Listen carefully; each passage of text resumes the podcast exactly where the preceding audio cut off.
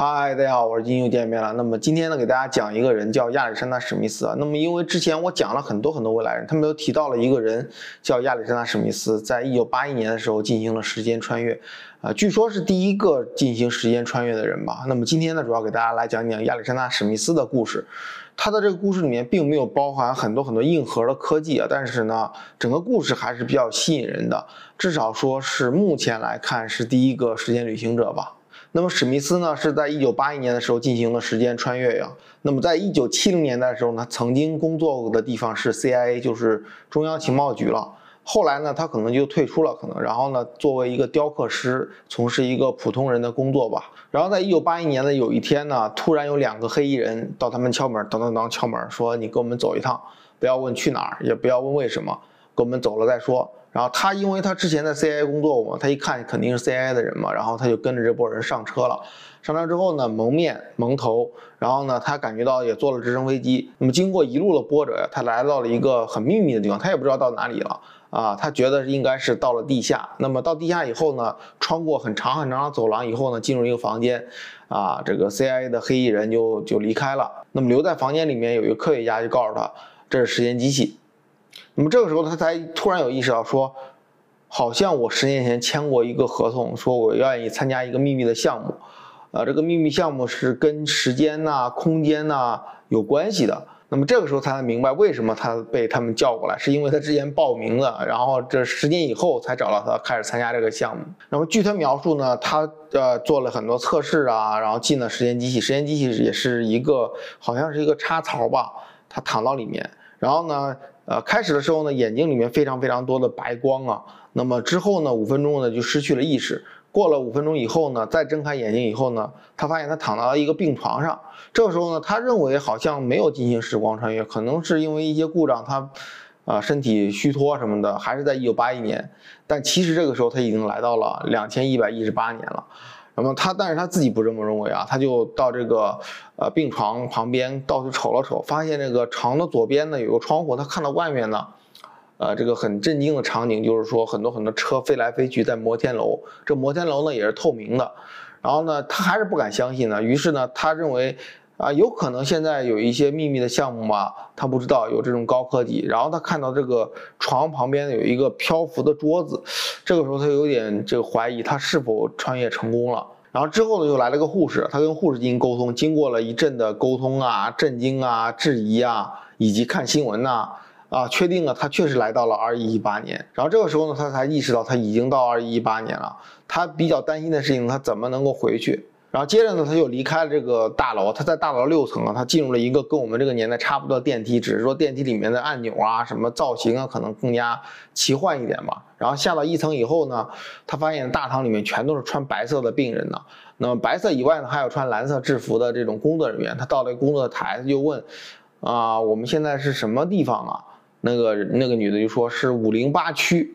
然后五零八区到底什么地方？那个他也非常非常迷惑。于是呢，他就走出这个大楼啊，他看到大楼下面有一个应该是水牌吧，水牌下面写五零八区，然后什么什么帝国，利乐福帝国。然后他在这个医院的这个门口看到外面全都是步行街，没有这个车辆啊。他往上看的上面全都是交通啊，比如说飞车呀、飞行的这个公交车呀，反正全都是飞行的。然后地面呢非常非常多的这个人，但是除了人以外还有机器人，因为机器人很明显的特征就没有腿，机器人是漂浮在这个地面的。然后，于是呢，他就找了一个陌生人问呢，说：“哎，哥们儿，这个现在是哪一年呢？”啊，那个人就说是二一一八年，这个他已经问过了嘛。他说：“呃，我是时间旅行者。”这个陌生人就说：“没什么惊讶的，就好像很多时间旅行者，因为好像那个时代时间机器已经被发明了。”然后他就问呢：“那时间机什么时候发明的？”然后这个人说：“这二零二八年。”然后他告诉他，我是从一九八一年来的。然后那个人呢就不太相信，他说啊，二零二八年才发的时间，你怎么从一九八一年来的？然后于是就走了。然后呢，过了一会儿，史密斯就找了一个机器人呢，他就问呢，说我怎么才能够进行时间旅行？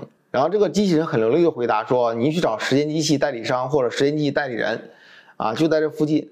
然后呢，他就问你，我怎么才能去呢？机器人就给他了一个这个玻璃，这个玻璃上面就好像是个导航一样，他跟着导航仪走了。那么走到一个大厦里面，这个大厦呢是一个玻璃的一个摩天大厦。他进到大厦里面之后呢，他就到前台问呢，他说这个我想去一九八一年，呃，怎么才能去？那个这个大厦里的前台就告诉他，啊，四百五十七块钱。然后这个史密斯呢，他就才意识到哦，我来的时候呢，科学家专门塞了我五万美金，啊，我不知道能不能用。这个帝国到底用什么现金，他都不知道。于是他就试了试啊，他就给他一沓子钱。后来呢，找零找出来了，他一算。啊，大概合六千美金，也就是说，这个利乐福帝国的四百五十七块钱相当于六千美金，然后这就相当于付了钱，准备出发了。然后于是呢，他就被带到了一个大型的这个棱镜形状的一个机器里面。这个机器里面很大，因为坐了五十多个人，就好像坐飞机一样，每个人系好安全带，就准备出发了。然后过了一会儿呢，实验机启动以后呢，他又进入了这个无意识状态。啊，无意识状态以后呢，他一睁眼睛，他就到了洛杉矶的一个街边了。他就还不确认他自己是否是回到了一九八一年，于是他就找了这个街边的流浪汉，就问他：“哎，哥们儿，这个我现在是哪一年？”得知是一九八一年，他才放心。于是呢，他又从西海岸回到了家里面。他家里面应该是应该是在东海岸吧。然后没过几天，这个 CIA 的黑衣人又来找他了，让他去配合，可能记录一些文案呐，还有这个一些经历啊，都要做一些记录什么的。那回来以后呢，C I 就告诉他不要告诉任何人了，不要告诉任何人。然后长达三十多年呢，他一直保守这个秘密。但是呢，为什么最近才告诉大家呢？是因为他实在无法忍受保守这个秘密了，因为保守的秘密很难受啊。他要面对他的家人呢、孩子啊，甚至于说他的孙子啊，啊，一直是另一个另类的人吧。所以他说出来可能会更加放松一点了。于是呢，他就把这个秘密告诉了所有人，包括他的家人吧。那么以上呢，就是亚历山大·史密斯的第一次乘坐时间机器的经历啊。他这个经历感觉很平淡、很无奇，包括他提到了这个飞来飞去的交通啊，地面全都是这个步行街啊，也没什么奇怪的。机器人都漂浮在空中啊，也没什么奇怪的。但是我觉得这个作为一个资料吧，给大家分享，主要是他是第一个时间机器的乘坐者，而且呢是在一九八一年啊，他这个平淡无奇的经历。啊，给大家分享一下。然后这亚历山大这个视频的访谈链接呢，我把它放到我描述下面了。大家如果有兴趣的话，可以点开看一看他整个陈述，因为他的故事很细描写的。我只是给大家的一个摘要嘛。那么今天的视频呢，暂到这里，我们下期见，拜拜。